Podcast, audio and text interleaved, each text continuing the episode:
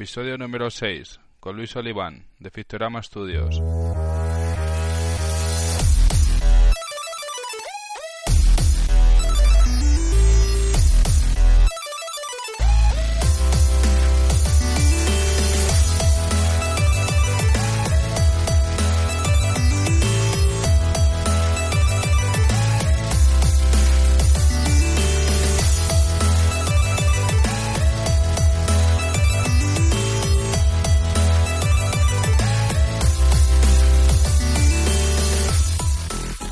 Tal? Aquí Daniel Gigi de danielgguillem.com y estás escuchando el sexto episodio de Game Staff, el podcast donde entrevista a profesionales del sector de los videojuegos. En el episodio de hoy tenemos a Luis Oliván, producer y public release manager de Fictiorama Studios. Luis hoy nos va a contar cómo ha hecho para conseguir hacer un buen branding de su estudio y sobre todo cómo ha conseguido crear expectación y crear una comunidad para lanzar el primer juego de Asynchronicity. Además, Luis es un antiguo conocido ya que me ayudó a crear el primer post del blog respondiendo unas cuantas preguntas sobre cómo hacer un Kickstarter de éxito. Os aconsejo mucho que sigáis escuchando porque Luis va a dar muchísimo valor interesante para todos aquellos que queráis aprender cómo se hace la comunicación de un videojuego. Me gustaría también recordaros que si os ha gustado el episodio, la mejor forma que tenéis de ayudarme y de hacer llegar este episodio a más gente es compartirlo en redes sociales o dar una valoración de 5 estrellas en iTunes o en iBox. Muchísimas gracias y espero que os guste muchísimo el episodio tanto como me ha gustado a mí entrevistar a Luis Oliván.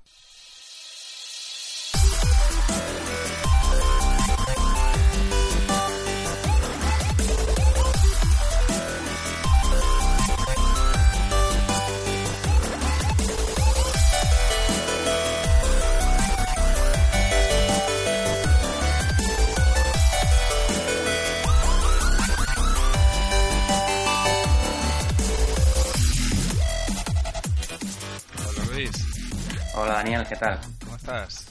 Muy bien, ¿tú? Muy, muy contento. Estoy, bueno, como siempre, ¿no? Que siempre estamos tú y yo hablando y, y mira, ya hemos conseguido coincidir para hacer el podcast. Sí. Así que sabes que me encanta desde el primero de, desde la primera vez que abrí el blog con el artículo aquel de Asynchronicity. Ujú. Y siempre, bueno, cuando nos conocimos en, en aquella reunión, ¿no? En el- la Universidad de, de Madrid. Y pues me- encanta tenerte aquí ahora de, de nuevo en formato de audio y seguramente que vas a contarnos cosas muy interesantes de, de todo este trayecto que has hecho con The Asynchronicity, ¿no? Sí, bueno, nada, yo te agradezco muchísimo el, el interés que has mostrado siempre por Fictiorama y por Dead Synchronicity y encantado de, oye, poder compartir con, contigo y con todos los oyentes de tu podcast, pues eh, todo lo que pueda. Y cuando ves que alguien está haciendo las cosas muy bien, hay que seguirlo en la pista, ¿no? Bueno, muchas gracias. Sí, bueno, al final lo hacemos, lo hacemos lo mejor que podemos y, y nada, bueno, algunas cosas salen mejor, otras cosas salen menos mejor, pero, pero intentamos siempre, eso sí, aportar todo lo que podemos a, a marketing, a la comunicación y, y a la difusión, que de hecho es un poco mi labor. En realidad, en Fictiorama no...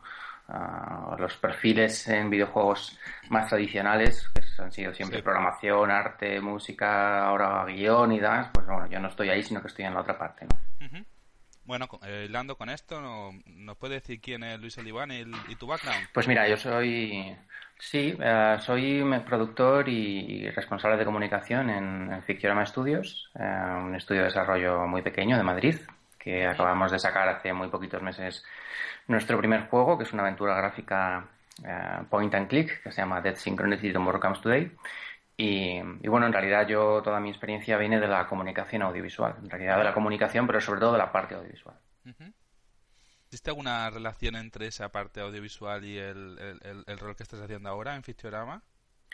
Bueno, en realidad eh, uno de los canales en los que nos hemos apoyado también han sido, han sido los vídeos, ¿no? que hoy en día es un elemento muy, muy potente tanto de comunicación como de marketing.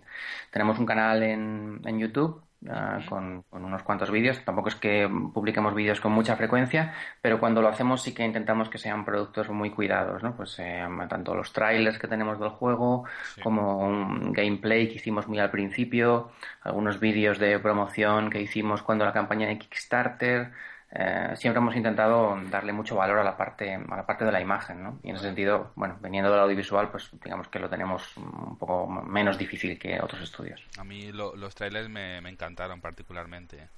Empezaba con el reloj y daba un, un, ambiente que, que luego se podía ver en el videojuego, ¿no? Sí, esa era un poco la idea, que bueno, el primer tráiler lo hicimos eh, para la campaña de Kickstarter, salió un año antes más o menos de que, de que se editase el juego y el último tráiler fue directamente para, para, el lanzamiento. El último tráiler sí, ahí sí que tuvo un papel muy importante Daedalic, el publisher, de, publisher del juego. De hecho, eh, lo editaron ellos, aunque es verdad que toda la creatividad y el copy, un poco el guion, todo se, se pactó, ¿no? Era una cosa, era una cosa pactada. Le daban su toque, ¿no? Sí, sí, bueno, ellos tienen, evidentemente ellos son una empresa mucho más grande que nosotros, ellos son 100, nosotros somos 4, así que hay una diferencia fundamental y bueno, lo bueno de trabajar con un publisher también es que puedes delegar ese tipo de cosas, aunque bueno, es mejor no perder nunca el control, ¿no? Y siempre tener un ojo puesto encima porque al final ellos se pueden implicar mucho con, el producto, pero nadie lo conoce como tú. Que, bueno, Ni tampoco tienen tu visión, ¿no? Por supuesto, nosotros hemos estado desde que empezamos con el proyecto hasta ahora tres años, trabajando full time prácticamente año y medio y bueno, en fin, nos, conocemos cada bit del juego, ¿no? Entonces, eh, en ese sentido siempre es mejor, bueno, pues estar muy pendiente. Bueno, la relación con Daelic muy bien, ¿no? Sí, eh, ellos son además un referente para nosotros porque no solo son publishers, sino que también son desarrolladores de aventuras gráficas. Con lo cual, bueno, teniendo en cuenta que nuestro primer juego es una aventura gráfica, si hubiéramos podido hacer un ranking de publishers, ellos hubieran estado en el top seguro, ¿no? Entonces, para nosotros la verdad es que fue ha sido una, una experiencia muy bonita, ha sido una experiencia muy bonita trabajar con un publisher como Daedalic, porque bueno, al ser desarrolladores también comprenden eh, qué es lo que te puede pasar como desarrollador, ¿no? Y, están siempre dispuestos a echar una mano, tanto en la parte técnica como en la parte creativa y sobre todo, sobre todo nos gusta mucho que no han, no han metido mano en el juego, para nada. Ah, nos daba un poco de miedo al principio eh, la parte oscura del juego. Es un juego pues, bastante duro, con, con, secuencias un poco truculentas. Y sí teníamos un poco de recelo en esa parte, ¿no? Porque su, sus juegos nunca van por ahí, ¿no? Pero en ese sentido, la verdad es que muy contentos porque jamás han intentado ni siquiera variar una, una sola línea del, guion, ¿no? O sea que nos han dado um, mangancha para hacer lo que quisiéramos. Es un, un poco como una labor de, de mentoring, ¿no? sí, Sí, ellos tienen mucha experiencia, creo que ya van por veintitantos juegos publicados, entre publicados y, desarrollados por ellos mismos. Entonces, bueno, pues eh, evidentemente contar con alguien así siempre te da, te da mucha más seguridad, ¿no? Y luego han apoyado en marketing y, han apoyado en comunicación y sobre todo, bueno, se han hecho cargo de una parte del juego que nosotros no podíamos asumir, que, asumir, que era el doblaje, el doblaje, doblaje completo en inglés y en alemán y la traducción a un montón de idiomas, ¿no? Entonces eso al final pues también abre las puertas del juego a otros mercados. Te abre el, espectro de, jugadores de una manera bestial, ¿no? Sí, sí, sí. nosotros hubiéramos, por nuestra cuenta, hubiéramos sacado el juego en inglés y en castellano y con ellos pues ha salido en francés, en alemán, en italiano, en portugués, en ruso y con doblaje completo en dos idiomas, en inglés y en alemán, ¿no? Y eso, bueno, no, no directamente nosotros no hubiéramos podido abordarlo. Una, una por curiosidad, eh, ¿Tú puedes analizar la, por métricas las personas que juegan en qué idioma juegan? Nosotros no, porque, bueno, en realidad como el juego lo ha publicado Daedalic, son ellos quienes tienen acceso a, esas métricas. En realidad eso es un poco un, un estándar, ¿no? De la relación desarrollador-publisher, ¿no? Una, una de las una de las ventajas del publisher, entre comillas, es que ellos tienen acceso directo a los jugadores, nosotros no, ¿no? Entonces, bueno, dependiendo de la relación, sí que sabemos que hay, hay compañeros que sí que han conseguido determinados datos, tal, pero en principio la relación con el jugador la tiene el publisher. Vale. Bueno, pasando un poco, que ya nos hemos enrollado, pero es que está muy interesante.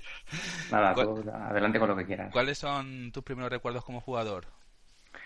Pues son, son muy antiguos, porque bueno, yo ya tengo una edad considerable y, bueno, yo empecé a jugar videojuegos en, las recreativas de, los bares, ¿no? Yo me recuerdo muy pequeñito bajando a, bajando a comprar tabaco para nuestro padre al bar de la esquina y bueno, pues me quedaba con el cambio y echábamos, mi hermano Alberto y yo, Mario todavía no había nacido, pues nos quedábamos con el cambio y echábamos una partida a la máquina, ¿no? Pero vamos, te hablo de que a lo mejor yo tenía siete años, no sé. En aquel momento un chaval de siete años, un niño entraba y compraba tabaco, ¿no? Algo que hoy es totalmente... ¿Te acuerdas de la máquina o...? Alucinante. Bueno, había muchísimas. no, no, no, te puedo decir un título concreto, pero vamos, el, famoso Tekken, ¿cómo se llama este juego de fútbol? Eh, que era una vista cenital, no recuerdo ahora mismo el nombre, no sé si era Tekken Super Cup o algo así. Era uno de los que más furor causó. Pero vamos, eh, cada dos meses o tres meses cambiaba la recreativa. Entonces, bueno, bajabas y siempre había ahí. Siempre había algo, ¿no? Sí, además que había, solía haber colas, o sea, era una cosa. Bueno, la recreativa fue un. Era social, ¿no? No, no, era, era tremendo. Había colas para jugar y, y aquel que jugaba mejor a la recreativa, pues era Se como. quedaba, ¿no? Ahí era, como, era una especie de héroe en el barrio. O sea, sí, sí, ¿no? Vamos, tenía un prestigio importante, ¿no? Y bueno, luego, un poco, un tiempo después, curiosamente cuando hice la comunión, pues eh, nada, nuestros padres decidieron eh, apretarse el cinturón para poder regalarnos un Spectrum, un, un Sinclair de Spectrum 48, que fue una conmoción en, en, en, en nuestro bloque, ¿no? O sea, de pronto era como, pues eso, como meditar la recreativa en casa con, con todos los con todas las, las, comillas posibles, ¿no? Porque evidentemente no tenía nada que ver, pero vamos, de pronto la casa se llenaba de, de niños porque eran todos los vecinos que querían ver cómo era el Spectrum, ¿no? Uh -huh. Y bueno, son un poco los dos recuerdos más antiguos, yo creo que, que, ten, que tengo relacionados con los videojuegos. Muy bien. Hemos estado hablando un poquito de, de tu rol en Fictorama Studios y me gustaría saber exactamente a qué te dedicas en el estudio y sobre todo me interesa saber en este camino que has recorrido en estos 3, 4 últimos años con el desarrollo del juego, ¿qué has aprendido más en este, en este trayecto? Pues uh, básicamente lo que hago es llevar un poco la planificación, tanto a corto, medio y largo plazo, eh, la gestión del, del, trabajo y de un poco de, del equipo, del estudio, el día a día, pues ir viendo el progreso de los, de los proyectos, uh, si vamos mejor, si vamos peor, si vamos cumpliendo un poco los hitos. Y, y, luego la parte de comunicación y marketing, pues yo, vamos, yo soy como el, el, director de comunicación, en realidad director porque solo estoy yo. O sea, no que seamos muchos, pero como solo hay uno, pues soy el director. Y, y, bueno, eh, la verdad es que eh, yo vengo de, como decía antes, yo vengo de la comunicación audiovisual. Y, y, sobre todo, bueno, yo, yo vengo de la comunicación offline, ¿no? O sea, yo no soy yo no soy uno de estos nativos digitales que dicen ahora, ¿no? Uh -huh. Que yo creo que lo van a tener todo mucho más fácil porque al final, digamos, que, que están conviviendo con las, con las tecnologías uh, del día a día, ¿no? Sí. Uh, pero bueno, al final me ha parecido muy curioso todo lo que he vivido en este proceso que ha sido un poco como de especialización en ese terreno, en comunicación digital y en marketing digital, porque al final, bueno, te decía, yo vengo del offline, pero al final te das cuenta de que las herramientas son distintas, pero sí. las, las, estrategias no son tan, no, no son, tan ¿no? son tan diferentes, ¿no? Y que al final, bueno, pues lo que funciona en, en la comunicación online, pues al final son casi casi el, aquellos eh, factores que funcionaban también en el offline, ¿no? Pues eh, lanzar mensajes que empaticen con, con el usuario, uh -huh. potenciar la parte humana, eh, ir por el lado de la emoción, eh, intentar comunicar una experiencia, uh -huh. en fin, todo aquello que quieras comunicar al final es casi casi lo mismo, ¿no? Es verdad que las herramientas cambian. Y luego hay un elemento muy importante que es, bueno, el, el sentido común, ¿no? Que, uh -huh. que, es importante hagas lo que hagas en el, en, el, en el, terreno en el que lo hagas, ¿no? Pero te decía, al final, bueno, eh, hay un libro muy famoso, que se hizo muy famoso hace, hace muchos años, que se llamaba Cómo hacer amigos y, e influenciar a los demás. Sí. Y, y, bueno, al final coges las bases y son las mismas, hagas televisión, hagas radio, hagas publicidad online o hagas anuncios para, para revistas de notarios, no lo sé. O sea, al uh -huh. final es un poco lo mismo. Luego vamos a poner la bibliografía del libro porque yo me lo leí también y, y de verdad te puede cambiar eh, el paradigma de, de, mm. de cómo te comunicas y cómo te relacionas con la gente. Sí, sí, es un libro muy antiguo además. ¿eh? O sea, sí, sí, de, tiene como a lo mejor 60, 70 años, sí, pero, sí, sí. pero es, da igual, es, sigue vigente, todo lo que dice sigue vigente. Sí, sí, sí. Vale, me gustaría también conocer, seguramente en este camino que has recorrido de 3-4 años, en respecto al juego de Synchronicity habrá habido algunos momentos claves que tú dirás, pues estos momentos fueron clave en la atención mediática del juego o en el marketing. ¿Nos puedes decir algunos? Sí, pues eh, para nosotros, por ejemplo, fue muy importante el momento en que anunciamos el proyecto. Eh, era un momento clave porque, bueno, nosotros además los, los tres hermanos que hemos puesto en marcha Fictiorama, Alberto, Mario y yo, pues no veníamos de este mundo de los videojuegos, ¿no? Entonces eso era un hándicap importante, o sea, a nosotros no nos conocía nadie dentro del sector y, y tampoco conocíamos a nadie en realidad dentro de la industria, ¿no? Entonces, ese momento de, de, anunciar el proyecto en el que estábamos trabajando, anunciar me refiero a la prensa, a los medios, a nivel de comunicación de manera decidida, pues lo preparamos bien, ¿no? Entonces, durante muchos meses, muchos, muchos meses, pues fuimos a muchos eventos, a conferencias, a charlas, a, cualquier sarao al que podíamos acudir donde supiéramos que, bueno, que iba a haber compañeros de la industria del videojuego, o prensa, o, en fin, eh, youtubers, en fin, cualquier persona relacionada con, el sector, pues allí que íbamos, bueno, pues para, para, entrar en contacto con la industria de dentro, ¿no? Y eso lo preparamos, pues como digo, durante mucho tiempo. También por una parte, por una parte humana, ¿no? Queríamos conocer a, las personas que hacían videojuegos en España, porque al final los jugábamos, pero no sabíamos quién los hacía, ¿no? y, bueno, pues como digo, el anuncio que fue una nota de prensa en diciembre de 2013, quiero recordar, sí. Eh, pues bueno, la verdad es que la verdad es que fue muy bien, porque con muy poquitos elementos eh, conseguimos, la verdad, tener ya cierta presencia en, los medios. ¿no? Luego, otro momento muy, importante fue la campaña de Kickstarter, que para nosotros eh, bueno, marcó un punto de inflexión en el desarrollo del juego. Entre otras cosas porque para, para nosotros era fundamental que saliera. Si la campaña no salía, no teníamos eh, fondos suficientes como para acabar el juego. ¿no? Entonces, la preparamos todo lo bien que pudimos y sobre todo teníamos claro que toda la comunicación que, que hiciéramos desde el principio del proyecto hasta, hasta la campaña, iba enfocada a la campaña en realidad.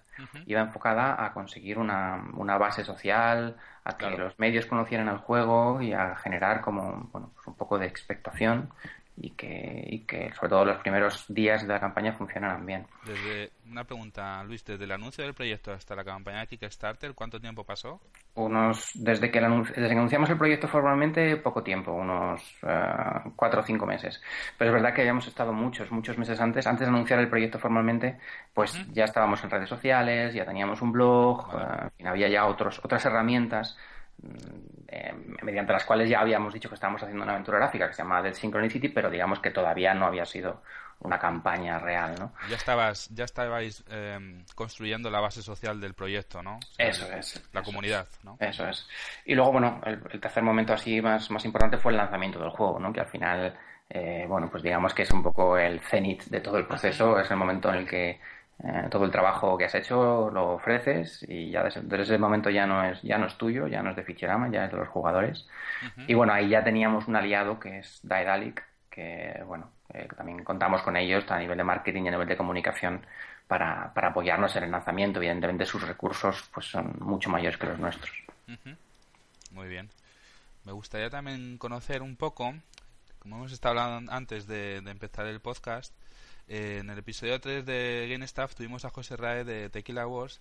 me, me, gusta mucho la forma que, en la que habló de, comunicar y de hacer branding del estudio.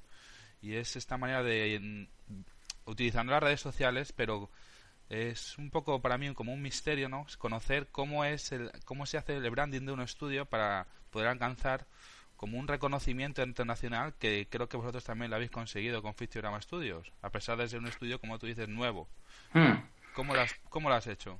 Pues, eh, como te decía antes, eh, para nosotros un problema a la hora de a la hora de, intentar generar una imagen de marca alrededor de Fictiorama y de, y de The Synchronicity es que nosotros veníamos de otros sitios, no veníamos a hacer videojuegos, ¿no?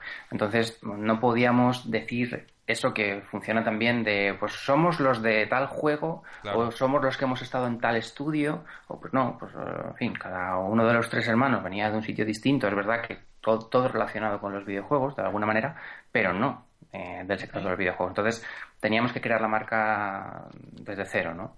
Y, y además, bueno, como empezamos eh, con un proyecto concreto que era Dead Synchronicity, pues teníamos dos retos, ¿no? Por un lado, crear la marca de Fictiorama y por otro, crear la marca de Dead Synchronicity, sabiendo además que el momento clave iba a ser el Kickstarter en el que la marca Dead Synchronicity era la importante de verdad. Eh, en realidad daba un poco igual quién hubiera hecho el juego, ¿no? Lo importante era que el juego tuviera cierta presencia, ¿no? En aquel momento.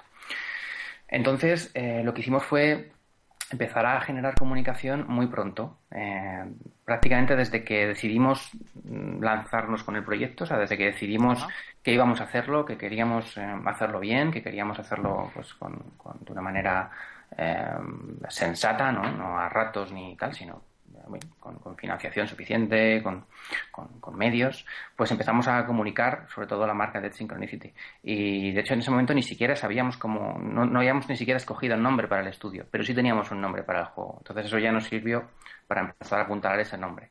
Y lo hicimos intentando generar contenidos con, valor que muchas veces ni siquiera hablaban de nuestro juego. Claro. Podían hablar de otras cosas, ¿no? De hecho, una de las primeras cosas que empezamos a publicar en nuestro blog eran pequeñas reviews reseñas de otros juegos, aventuras gráficas eh, casi siempre, y que para nosotros eran como eh, reviews inspiracionales, ¿no? Entonces lo que hacíamos era decir, oye, pues este juego nos ha gustado mucho, esto, esto, esto, y por supuesto no descartéis que esto lo vayamos a poner en nuestro juego. Y eso nos ayudó a empezar a generar una comunidad y sobre todo porque, bueno, no estábamos vendiendo nuestro producto ni siquiera, estábamos vendiendo otros productos, pero siempre relacionados con, con Dead Synchronicity, ¿no? Eh, Después es verdad que ya ese blog sí lo hemos usado más de manera más decidida para enseñar avances del juego, incluso para colgar una, demo y bueno, ahí la página ha ido creciendo y ahora cada vez tiene más contenido. Pero, pero siempre ha sido, ese ha sido uno siempre, ese siempre ha sido uno de nuestros, de nuestros ejes, ¿no? Siempre generar contenidos con valor hablaran de nuestro producto o no. Y de hecho, por ejemplo, en, redes sociales la estrategia siempre ha sido la misma. Eh, cuando podemos hablar de nuestro juego o tenemos algo interesante que decir, lo contamos, pero cuando no, vamos a contar cosas de otros compañeros, de otros juegos, de la industria, porque al final eso genera valor en el usuario. Sí, sí, sí, claro. Yo, vamos, a mí me encanta el blog porque, por ejemplo, un, ejemplo muy sencillo y es la lista de, de Spotify de música para el juego. Yo la tengo apuntada ahí, cada semana me la pongo dos o tres veces porque es una música increíble. Sí, sí, de hecho he descubierto artistas muy buenos por la lista. Y una esa simple cosa que a lo mejor te cuesta dos, tres horas, fíjate el impacto que puede tener, ¿no?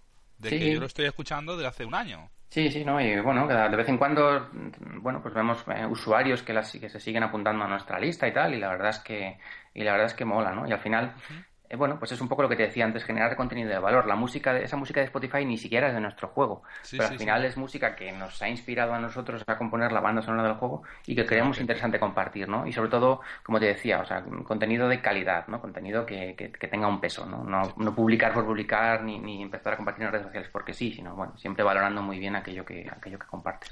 Luego voy a poner el enlace porque de verdad que es un muy buen ejemplo de, de marketing de contenidos en el blog donde lo que se trata es de dar contenido útil a la gente que, que, os sigue, ¿no? No hace falta toda, ser únicamente promoción de, tu propio juego. No, no, para nada. Casi eh. mejor funciona, ¿no? Hacer promoción de, de, otras cosas relacionadas y que sean útiles para, para tu posible jugador. Sí, claro, y de hecho es que además eso es como es una cosa muy natural en realidad, ¿no? O sea, para nosotros quiero decir, o sea, desde el momento en que empezamos a entrar en contacto con la industria de verdad y te das cuenta de, de todo lo que hay eh, detrás de la industria del videojuego, que al final los usuarios normalmente solo se quedan con, pues, con lo que hay en su pantalla de Steam y ya está, pues bueno, te das cuenta de toda la calidad tremenda que, que hay detrás, ¿no? Y, y, compartir eso con el resto de los usuarios, con el resto de las, de las redes, a mí me parece muy interesante, ¿no? Porque la muchos de los jugadores, que, muchos de los seguidores que tenemos en redes sociales, por ejemplo, pues sabemos que son jugadores. Entonces, oye, ¿por qué no vamos a enseñarle lo que está haciendo otra gente en otro sitio, otro proyecto que nos parece súper interesante? Bueno, cuando haya, cuando sea momento de hablar de nuestro juego, hablaremos, pero mientras no, pues no hay por qué hacerlo. O también se puede utilizar para hacer cross promotion con otros juegos o otras compañías, ¿no? O establecer simplemente una relación de amistad, ¿no? Sí, sí, eso, eso siempre, bueno, nos, nos, nos ha sido muy, muy útil, ¿no? Y bueno, al final tenemos una relación por, por Facebook, por Twitter con otros estudios y siempre, pues bueno, nos vamos pidiendo favores. Oye, voy a sacar esto, puedes moverlo, tal. Y al final, bueno, es una cosa como muy desinteresada, ¿no? La siguiente pregunta es sobre el plan de comunicación de Desynchronicity. Ustedes saber cuando tú te pones a hacer el plan de comunicación, qué aspectos fundamentales tenías claros que tenía que tener. Y también me gustaría saber si, por ejemplo, la, demo estaba metida dentro del plan de comunicación y cómo afectó. Sí, bueno, em, te decía antes, cuando hablábamos un poco de los hitos de comunicación y marketing, te decía que la campaña de Kickstarter había sido, pues, eh, seguramente eh, el más importante, ¿no? Mm, bueno, el más importante a lo mejor es el lanzamiento, pero, pero bueno, la campaña al final era un punto de flexión donde bueno, si salía bien seguíamos, si no salía bien, pues no, no sabíamos, bueno, habíamos buscado otras alternativas, ¿no? Entonces, para nosotros, en el plan de comunicación, la campaña era otra vez un elemento clave. Y de hecho, preguntas por la demo, la demo estaba en el plan de comunicación y no solo es que estuviera, sino que tener la demo terminada era lo que marcaba, de hecho, el lanzamiento de la campaña de Kickstarter. Ajá. Claro. O sea que nosotros no, nunca nos planteamos ir a Kickstarter sin tener una demo. Entonces, eh, pues ya te digo, en, Luis, esto viene relacionado porque mi lógica es de que como no teníais un juego anterior necesitabais mostrar algo real para que la gente pudiese tuviese la confianza de que pudiese hacer un buen producto o no va por ahí Ah, eso, eso por una parte, porque es verdad que eso al final, eh, bueno, pues es, es, como tu tarjeta de visita, ¿no? Oye, mira, no tengo un juego todavía, pero bueno, tengo un medio juego, ¿no? Tengo una demo, que es un juego pequeñito. Eso por una parte, y por otra parte también iba muy relacionado con el tema de que las, en las campañas de crowdfunding eh, la confianza es un elemento esencial, ¿no? Entonces, el crowdfunding al final se basa en una promesa, es decir, bueno, eh, tengo este proyecto y te prometo que si me das 10 dólares, lo voy a acabar y además cuando lo acabe te voy a dar el juego. En realidad esa es, la, esa es la esencia, ¿no? Hagas lo que hagas, ¿no? Da igual. Tú prometes a alguien que si te da dinero vas a hacer algo y va, a tener unas recompensas. Pero bueno, ¿por, qué te vas a fiar de ese alguien, no? Ah, cuando ya ha habido además casos en, las campañas de crowdfunding que, bueno, pues que luego no han sido capaces de sacar adelante lo que han hecho. Entonces, tener una demo era la forma de, de decirle a todas las personas que entraran en nuestra campaña, oye, que no estamos vendiendo humo que es que ya, ya llevamos unos meses trabajando en el juego y de hecho si quieres saber cómo va a ser el juego final, juégate la demo. El juego final va a ser mejor, va a ser más largo, va a estar más pulido, va a tener cosas más chulas, evidentemente, pero va a ser como esto. Esto ya es un, esto ya es un ejemplo, ¿no? Y la verdad es que funcionó muy bien, la, demo se descargó muchísimo y, bueno, pues funcionó. Al final luego, afortunadamente, la campaña de, crowdfunding salió adelante, ¿no? Y de hecho, ya te digo, la demo era fundamental y de hecho estaba en, estaba en el plan de comunicación no solamente como un elemento más, sino como, bueno, como un elemento que nos permitía seguir adelante, sin más. Y bueno, como te digo, la, primera nota de prensa que mandamos fue en noviembre o diciembre de 2013. Más o menos teníamos pensado lanzar el Kickstarter en abril de 2014, que es cuando salió. y, y, bueno, en medio sí que teníamos pues una serie de hitos pues por ejemplo lanzar un vídeo de gameplay. Es decir cuando ya tenía cuando tuvimos ya algo más o menos jugable pues enseñar poner a disposición de toda la comunidad eh, un vídeo en el que se veía que el juego se podía jugar y cómo se podía jugar. A nosotros era muy importante que quedara claro qué tipo de juego estábamos haciendo no es una aventura gráfica y es una aventura gráfica point and click. Si te gusta bien si no te gusta pues mira búscate otra cosa porque es lo que es no, no vamos a mentirte Y, y, bueno eh, digamos que lo que intentamos siempre fue como te decía antes generar contenido ah, de comunicación, pero siempre con un valor, ¿no? Y bueno, pues había dos o tres pasos antes de la campaña. Durante la campaña hubo varios recuerdos de, que seguíamos en Kickstarter, de que íbamos consiguiendo y demás. Y durante la propia campaña, por ejemplo, para la propia campaña teníamos un plan de comunicación propio. ¿no? La, campaña de Kickstarter de media dura 30 días, la nuestra duró 30 días. Y lo fundamental es estar constantemente generando contenido. ¿no? Es decir, que que se lo pongas fácil a todo el mundo, a los medios, a los usuarios de las redes sociales, a los youtubers, que se lo pongas fácil para que compartan tu contenido. Y para eso la esencia es generar contenido constantemente y generar contenido de calidad. Entonces, bueno, hicimos varios vídeos, muchas actualizaciones, varias notas de prensa en esos 30 días, o sea, digamos que la propia campaña tenía su plan. y, bueno, después de la campaña, la verdad es que a los poquitos meses firmamos con, con Daedalic, y a partir de ahí ya el plan de comunicación era compartido, ¿no? Y de hecho, digamos que ellos eran un poco los, los que iban marcando los hitos, aunque, aunque siempre, digamos que hemos estado compartiendo eh, y aportando cosas, y de hecho las notas de prensa normalmente las lanzamos a la vez ellos y nosotros, nosotros un poco al, mercado más en español y ellos al mercado más en, internacional. Y ya digo, a partir de ahí digamos que han sido ellos los que han marcado las, las claves. Muy bueno. Me gustaría también conocer un poco ¿Cómo, cómo haces una promoción de un juego con un presupuesto reducido? Como imagino que tendríais vosotros, ¿no? Sí, bueno. ¿Cómo, ¿Cómo decides qué acciones van a representar mayor valor para el usuario o para el jugador, por ejemplo?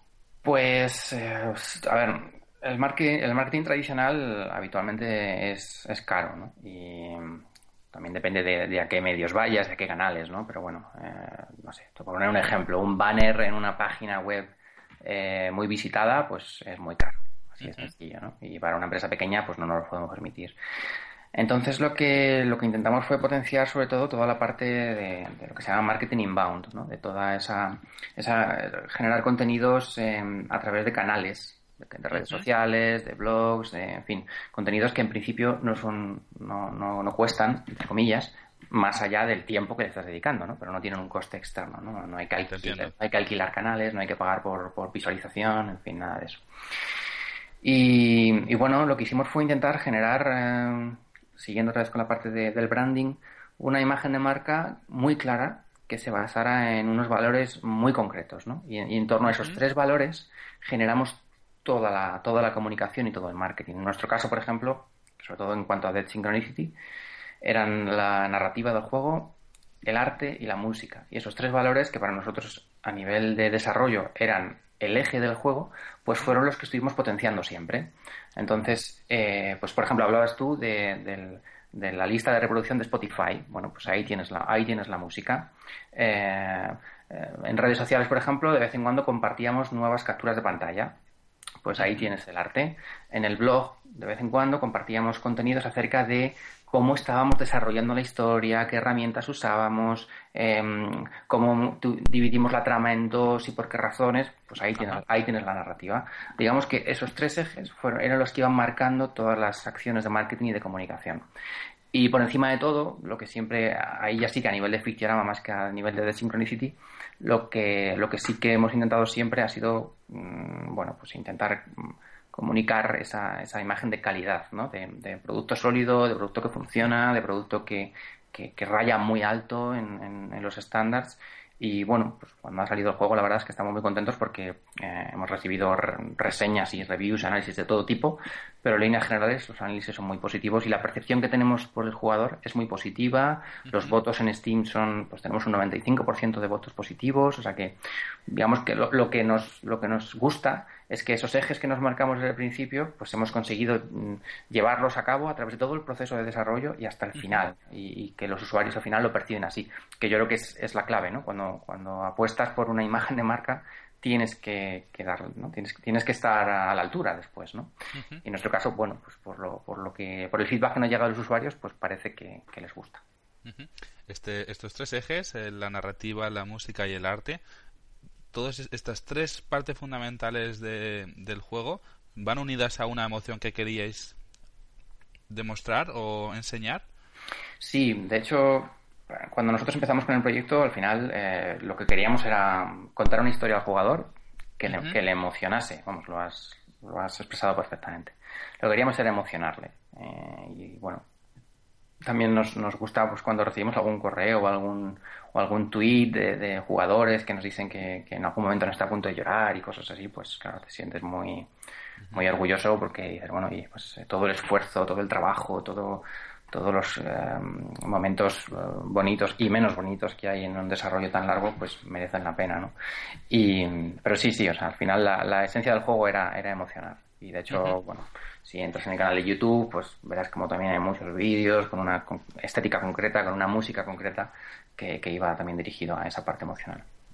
Cuando eh, quieres aplicar esos tres conceptos para emocionar, me refiero, es para provocar una emoción concreta en el jugador o en la persona que lo ve o simplemente para que sienta algo. No sé si me entiendes la diferencia, ¿no? Eh, sí, creo que sí. Em, a ver, nuestra... ¿Te refieres ahora en, el juego o en la parte de comunicación y marketing? O sea, hablamos del producto Sí, bueno, me imagino que querrás ver, que querrás hacer sentir a la gente lo que luego va a sentir en el juego, ¿no? Sí, sí, sí, pero bueno, eh, no sabía si te referías a, cómo estábamos. marketing, me, sí, me refiero a esa parte. Vale, sí. Sí, a ver, en ese sentido, un poco lo que queríamos era hacer sentir al, juego, al jugador incluso em, sensaciones mm, negativas, ¿no? Y es verdad, es verdad que en la parte de marketing y comunicación no puedes tienes que respetar cierta línea, porque si no puede ser un poco contraproducente, ¿no? quiero decir que al final es como cuando ves un tráiler de una peli de terror, ¿no? Pues eh, no, no, no, puedes poner lo más truculento en el tráiler, ¿no? Porque bueno, te, estás haciendo spoilers y, y, además eh, seguramente no es el mejor elemento para meter en un tráiler, ¿no? Nosotros estábamos un poco en la misma tesitura. O sea, el juego tiene momentos muy chungos, tiene momentos muy duros, pero digamos que en la comunicación que hemos, que, que hemos eh, montado alrededor, eh, jugábamos un poco a, a, que se intuyeran esos momentos, ¿no? Pero, pero no a enseñarlos, ¿no? Entonces, interesante. Mm. Muy, muy, muy interesante, Luis. Me gusta mucho. Muchas gracias. Me gustaría también saber un poquito, ya pasando del tema del marketing que hemos hablado bastante, en esta última temporada, hace poco que lanzasteis el juego, ¿no? y seguramente ha sido un momento bastante tenso en relación a, cumplir tiempos, a pulir el juego, a sacarlo. ¿Cómo, puedes, ¿Cómo has conseguido, cómo conseguís como estudio mantener la motivación y la moral alta cuando se, hay un, un periodo de estrés tan, tan, tan largo como ha sido este, ¿no? Sí. Yo creo que eso también es una ventaja de, ser un estudio tan pequeño. Eh, la verdad es que, bueno, no, no, tengo, yo no tengo experiencia de trabajar en estudios más grandes, pero sí que conozco compañeros que trabajan en, en estudios de tamaño bastante más grande que el nuestro, ¿no? Y, pues que, bueno, tiene sus cosas buenas y sus cosas malas, ¿no? Pero por lo que nos han contado, eh, al final una de las una de las cosas digamos más frustrantes es que al final tú eh, como creador pues haces una parte muy pequeñita muchas veces incluso repetitiva porque te dedicas a una cosa muy concreta y, es muy difícil ver un poco eh, la, imagen de big picture, ¿no? Como dicen los americanos, ¿no? el, producto completo, ¿no? Porque tú al final tienes tu ojo puesto en esa parcelita y, y bueno, algunos compañeros nos han comentado que a veces eso, bueno, pues en fin, no, digamos que no es, no es del todo alentador, ¿no? En algunos casos. En nuestro caso es todo lo contrario. hemos estado cuatro personas en una oficina año y medio y al final todo lo que estábamos haciendo todos lo veíamos casi inmediatamente, ¿no? Eh, todo lo que a uno se le ocurría y lo proponía, pues lo probábamos. Eh, cada vez que el juego progresaba en algún sentido, pues todos nos reuníamos y, bueno, era como ver un poco el, pequeño bebé, ¿no? me acuerdo, por ponerte un ejemplo, el momento en el que tuvimos las voces del juego grabadas y, y Mario, el programador, implementó un sistema que detectaba los silencios en las palabras, en las voces, y entonces los personajes abrían y cerraban las bocas sincronizándose con los silencios, para que diera más la sensación de, que estaban articulando palabras, pues es que lo vivimos todos allí, ¿no? Y claro, habiendo estado jugando al juego un año prácticamente en silencio y que de pronto los personajes empiecen a hablar, y empiecen a hablar bien, moviendo la boca, pues claro, de pronto el juego gana una expresividad absoluta, ¿no? Entonces... momentazo. Claro, claro. Y, eso al final, pues lo que te digo, lo vivimos todos, porque es que hemos estado cuatro personas en una habitación y ya está, o sea, no, no, no había más. Entonces, eso también yo creo que ayuda a, a sentir el producto bueno, pues como, como, mucho más tuyo, directamente tuyo, ¿no? Porque, porque lo que te digo, cualquier pequeño avance que haces lo ves reflejado en el juego inmediatamente porque es que el ordenador que tiene el, el, motor Unity está al lado, ¿no? Y simplemente inmediatamente. Entonces eso ha sido muy natural, o sea, no, no, no, hemos tenido que hacer nada en realidad, porque es verdad que después de año y medio de desarrollo, pues, eh, bueno, eh, han pasado muchas cosas, ha costado mucho tiempo, han estado muchas horas, ha habido muchos problemas, pero momentos como esos, pues, bueno, yo creo que, hacen que, todo lo demás se olvide por lo menos ese día, ¿no? Merece la pena, ¿no? Sí, sí, merece la pena. momentos. Mm. el lanzamiento del juego ya también tiene que ser un momento de satisfacción personal increíble también. Sí, bueno, eh, como te decía antes, son muchos meses, es mucho tiempo, mucho esfuerzo, no solamente durante el tiempo de desarrollo, sino bueno, todo lo que ha pasado antes, eh, toda la planificación, eh, en fin. Y sí, al final bueno, eh, acabas, acabas ese proceso que en realidad acaba ese y empieza otro, que es el de que es el de estar pendiente de lo que dicen los usuarios, estar pendiente de los bugs, mejorar el juego, corregir aquellas cosas que no funcionaban. Eh, de hecho, nosotros, por ejemplo, desde que salió el juego hasta hoy, pues ha habido una traducción nueva al polaco que no existía y bueno, hemos implementado, o sea, el juego ha ido ganando cositas poco a poco y sobre todo lo más bonito es que, bueno, todo lo que tú, todo lo que como estudio habíamos planeado, habíamos diseñado, todo lo que Alberto como guionista, pues se había, había planificado para que la historia, el flujo, las emociones, todo lo que eh, Martín, el, eh, nuestro artista, había, había previsto para que determinados momentos, el arte, todo lo que Mario ha estado desarrollando, pues todo eso al final lo enseñas, lo tiras fuera y lo coge alguien que lo vive como lo vive. A lo mejor como tú pensabas, a lo mejor no. Y, ver ese feedback pues también es muy bonito, ¿no? Porque al final, cuando uno juega un juego, como cuando uno ve una película o lee un libro o escucha música, pues también aporta todo lo que lleva, ¿no? Y lo que tú pensabas a lo mejor que se iba a entender de una manera, pues se entiende de otra.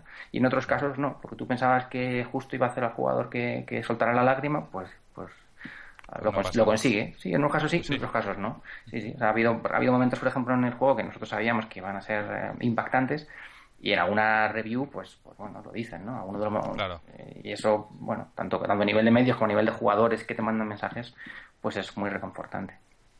Bueno, enhorabuena Luis. La verdad que habéis hecho un trabajo excelente. ¿eh? Muchas gracias. Me alegro mucho de que haya ido bien todo el lanzamiento y todo el desarrollo porque la verdad que, lo merecéis.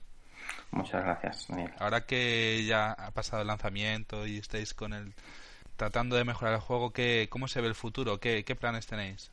Pues mira, la verdad es que eh, el presente nos, nos come muchas veces, ¿no? Porque de hecho hace solo dos semanas que salió la versión de iPad. Eh, sí, creo que, creo que de hecho hoy hace dos semanas.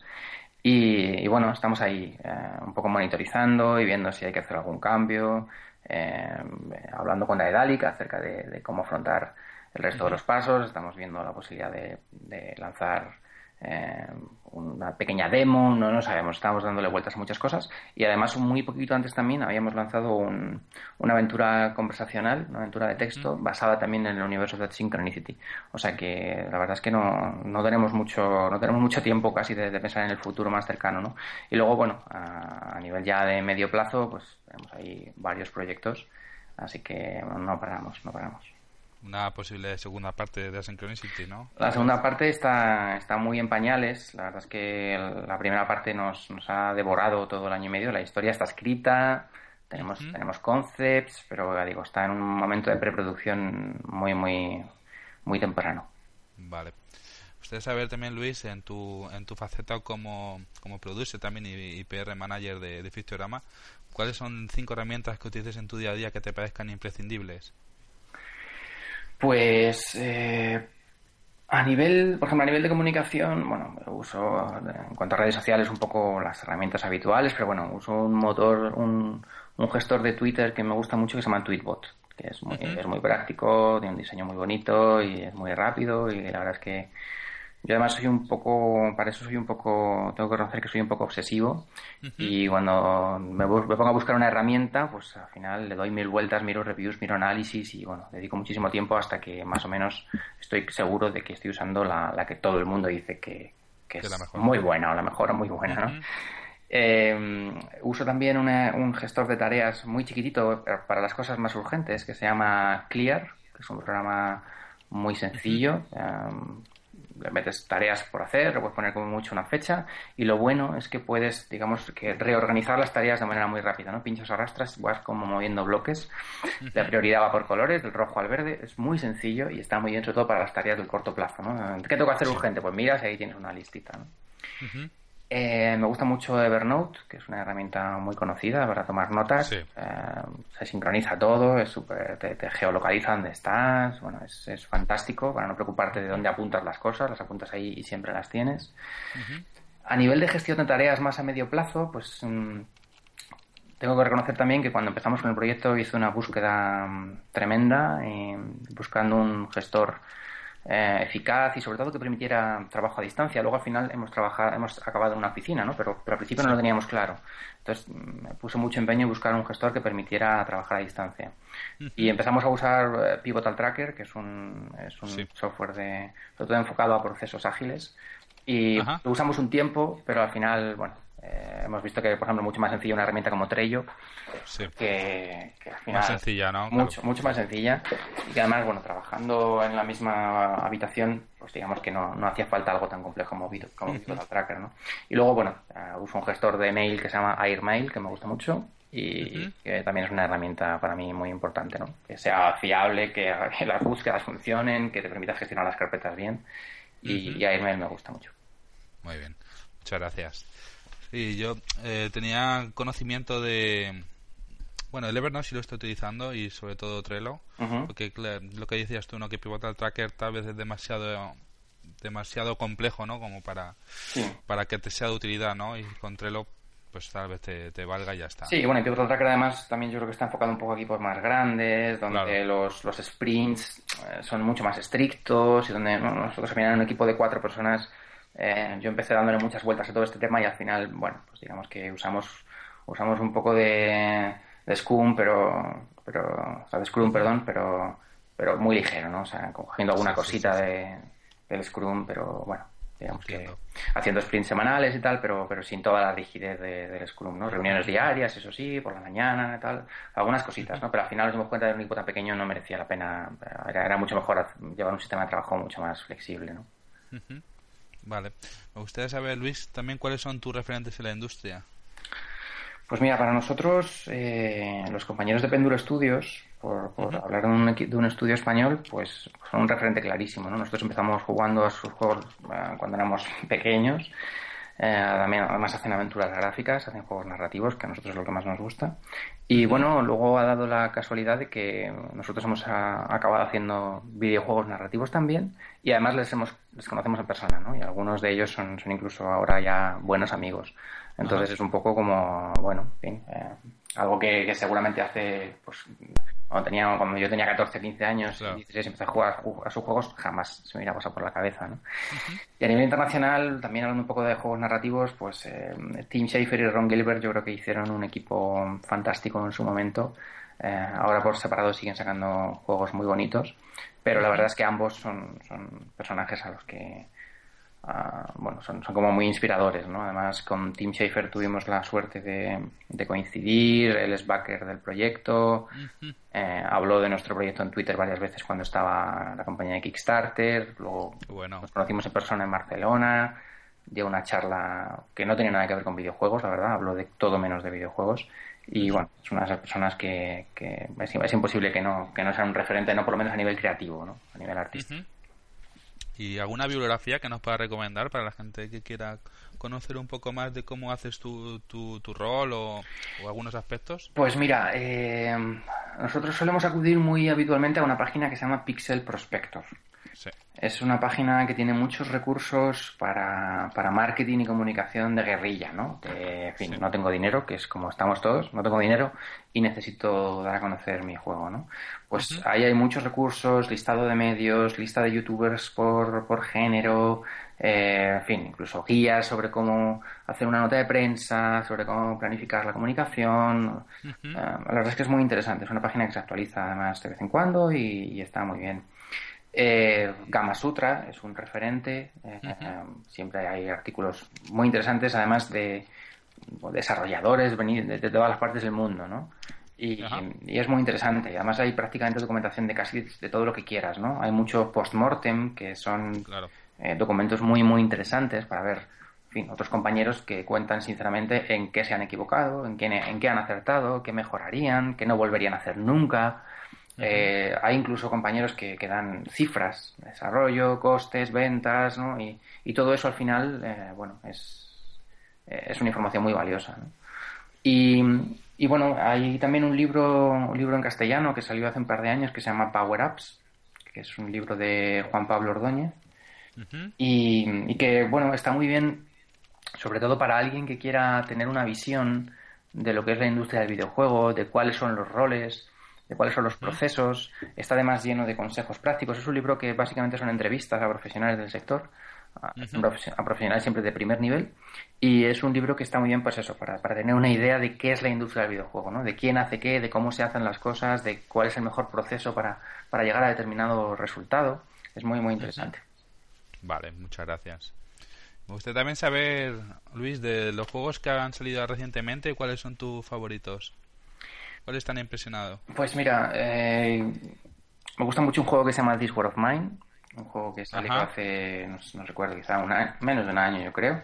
De un... lo, estaba, lo estaba jugando hace pues una semanita. Creo que el estudio creo que se llama 11 Bits Studio, no estoy sí. 11 Bits Studio. Y bueno, eh, es un juego con una parte narrativa muy fuerte y que además, bueno, trata un tema tan trillado como, como, la guerra desde un punto de vista muy original ¿no? y, y, muy emocionante también, ¿no? Hablábamos antes de la emoción, pues eso, muy emocionante. Y está muy bien, las mecánicas son muy interesantes y yo creo que es, yo creo que es uno de los juegos del año, de hecho. Eh, ayer precisamente estuve en la presentación de un juego español de los compañeros de Delirium Studios que se llama Los Ríos de Alice. Es una aventura gráfica también, eh, con música de Vetusta Morla. Y bueno, salió hace, no sé, quizá ya un par de años para ellos y creo que sí, también está en Android, ha salido en la tienda de Amazon y ahora se ha presentado para Wii U. va a salir en breve para Wii U y bueno, lo que estuve viendo ayer en pantalla grande, en una tele gigante, pues, pues es muy bonito, ¿no? Es un juego, un juego distinto, un juego también muy... Un arte muy bonito, sí, ¿verdad? Sí, sí, muy, muy personal. Muy característico, sí. Y luego de los últimos tengo muchas ganas de jugar, este te lo pongo aquí, no porque sea preferido, sino porque no lo he jugado y quiero jugarlo, al, al Volume, este el nuevo juego de, de Mike Bizzle, el diseñador de Thomas Wassolon, que ha sido uno de los éxitos indies de los últimos años. Y tengo ganas de jugarlo, porque además es una persona también muy activa en redes sociales y, y suele publicar contenidos muy interesantes, también de tono muy personal. Y, bueno, tengo ganas de ver qué es lo que ha hecho.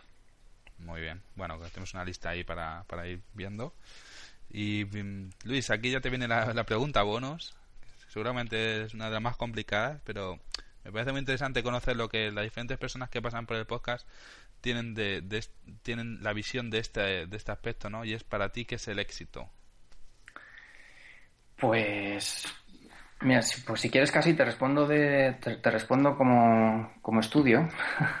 Vale. te respondo como ficcionama. Eh, para nosotros el éxito sería poder hacer lo que nos gusta, eh, a poder ser además que lo que nos gusta sea lo que le gusta a los demás, lo que le gusta a los jugadores y, y poder vivir de ello. O sea, en realidad nuestras expectativas son, son esas. Eh, uh -huh. Hoy en día pues hay mucha visión del videojuego, ¿no? Cuando te encuentras con alguien que no tiene mucha que, que, no conoce la industria, ¿no? Y, y, se queda con el dato ese famoso que sale en todos los medios de el videojuego genera más dinero que el cine y que la música y que no sé qué, ¿no? Que fue un titular que se hizo muy famoso hace unos años, ¿no? Y cuando le dices que haces videojuegos, dices, ah, pues eso, si eso hay mucho dinero ahí, no sé qué, tal. Y, y claro, siempre tienes que decir, hombre, sí, sí, a ver, hay mucho dinero, pero bueno, no, no está en todas las manos, ¿no? O sea, al final, bueno, cae solo en algunas manos, ¿no? Eh, nosotros no, no aspiramos a, a, a, todo ese dinero, ¿no? No aspiramos a, a hacer Candy Crush ni hacer eh, Angry Birds, ¿no? Aspiramos a, uh -huh. a, hacer lo que nos gusta, que le gusta a los jugadores y, y, a vivir de esto. Muy bien. ¿Dónde te podemos encontrar, Luis? Pues eh, bueno, en redes sociales eh, somos arroba deadsyncro. Uh -huh. esa es un poco la cuenta eh, principal. Luego también tenemos arroba fictiorama, pero digamos que ahí estamos posteando menos. La cuenta principal es deadsyncro. Okay. nuestra página es www.fictiorama.com y, okay. y bueno, eh, si algún oyente del podcast nos quiere contar lo que quiera, eh, nuestro correo es. Okay. Y bueno, eh, contestamos, intentamos contestar siempre todos los correos, a veces antes, a veces después, eh, pero siempre intentamos contestar a todo, a todo el que nos escribe con lo que sea, con una duda, con un consejo. Me gusta mucho vuestro juego, no me gusta nada, en fin, eh, siempre, siempre intentamos dar, dar respuesta. Perfecto, Luis. Pues muchísimas gracias y te agradezco que hayas estado aquí. Nada, gracias a ti, Daniel. Un abrazo. Hasta luego. Hasta luego.